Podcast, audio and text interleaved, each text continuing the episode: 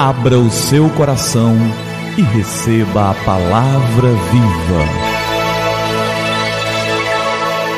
Graça e paz da parte do nosso Senhor e Salvador Jesus Cristo.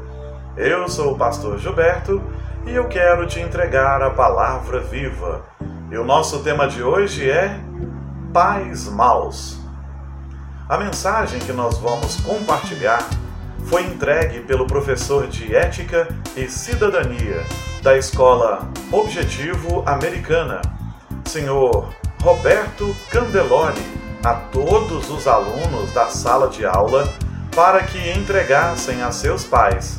A única condição solicitada pelo mesmo foi de que cada aluno ficasse ao lado dos pais até que terminassem a leitura. O texto a seguir ele foi recompartilhado e publicado recentemente por ocasião da morte estúpida de Tarsila Guzmão e Maria Eduarda Dourado, ambas de 16 anos, em Maracaípe, Porto de Galinhas. Depois de 13 dias desaparecidas, as mães revelaram desconhecer os proprietários da casa onde as filhas tinham ido curtir o fim de semana. A tragédia abalou a opinião pública e o crime permanece sem resposta. Pais maus. Um dia, quando meus filhos forem crescidos o suficiente para entender a lógica que motiva os pais e mães, eu hei de dizer-lhes: Eu amei-vos o suficiente para ter perguntado onde vão, com quem vão e a que horas regressarão. Eu amei-vos o suficiente para não ter ficado em silêncio e fazer com que vocês soubessem que aquele novo amigo não era boa companhia.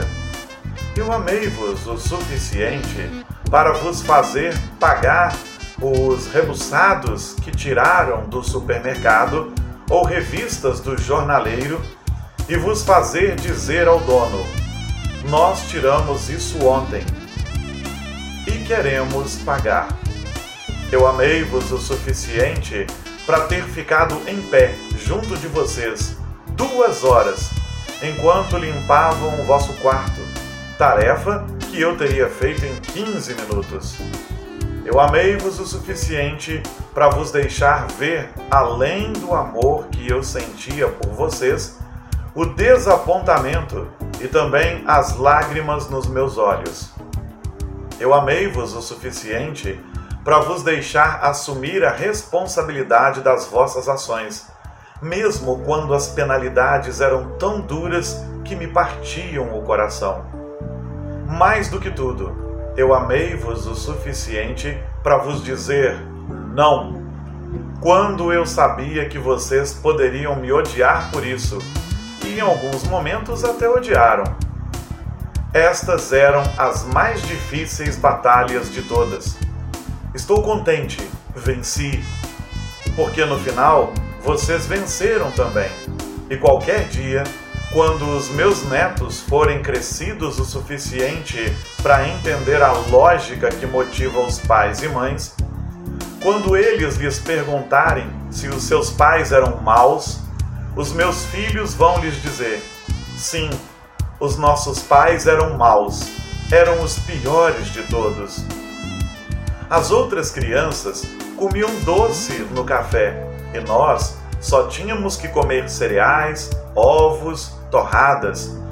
As outras crianças bebiam refrigerante e comiam batatas fritas e sorvetes ao almoço, e nós tínhamos que comer arroz, feijão, carne, legumes e frutas. Nossos pais tinham que saber quem eram os nossos amigos e o que nós fazíamos com eles. Insistiam que lhes disséssemos com quem íamos sair, mesmo que demorássemos apenas uma hora ou menos.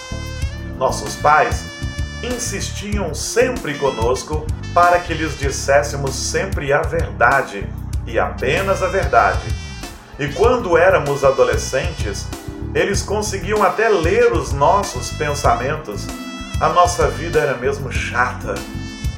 nossos pais, não deixavam os nossos amigos tocarem a buzina para que saíssemos. Tinham que subir, bater a porta para que os nossos pais os conhecessem.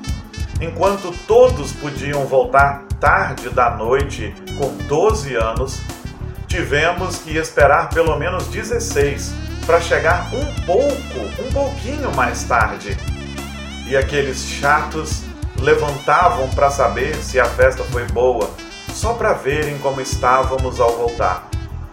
Por causa dos nossos pais, nós perdemos imensas experiências na adolescência. Nenhum de nós esteve envolvido com drogas, nem roubo, em atos de vandalismo, nem violação de propriedade, nem fomos presos por nenhum crime. Foi tudo por causa dos nossos pais.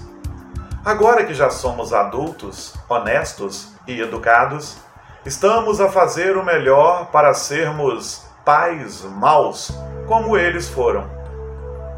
Penso que esse é um dos males do mundo de hoje. Não há pais maus o suficiente.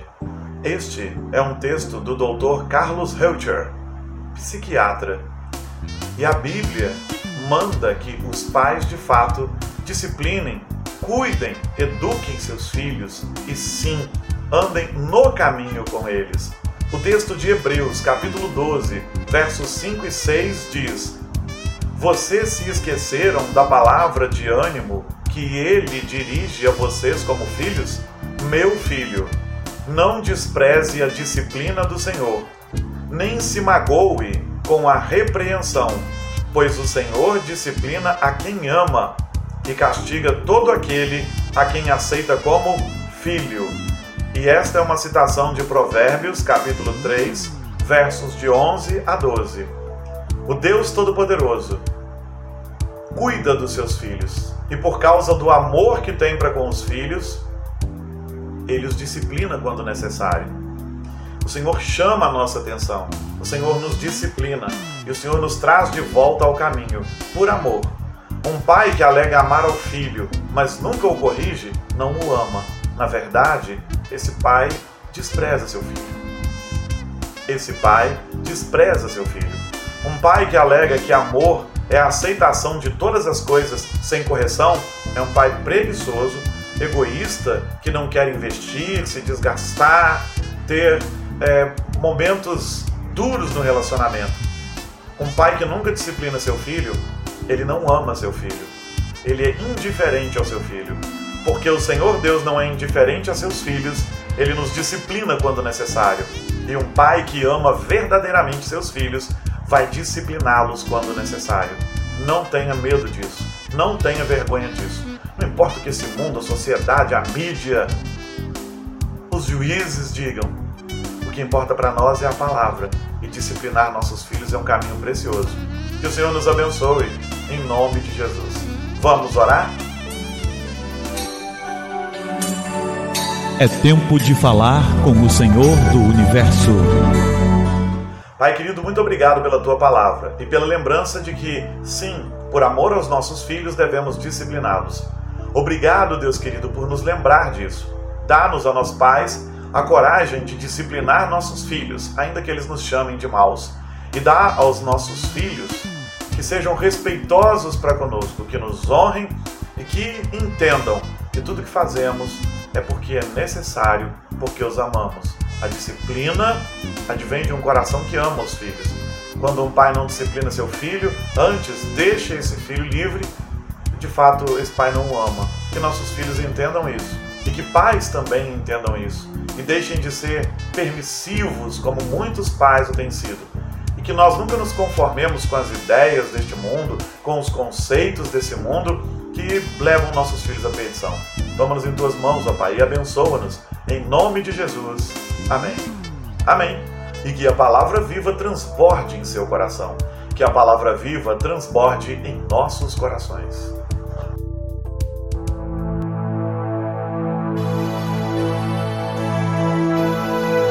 Abra o seu coração e receba a palavra viva.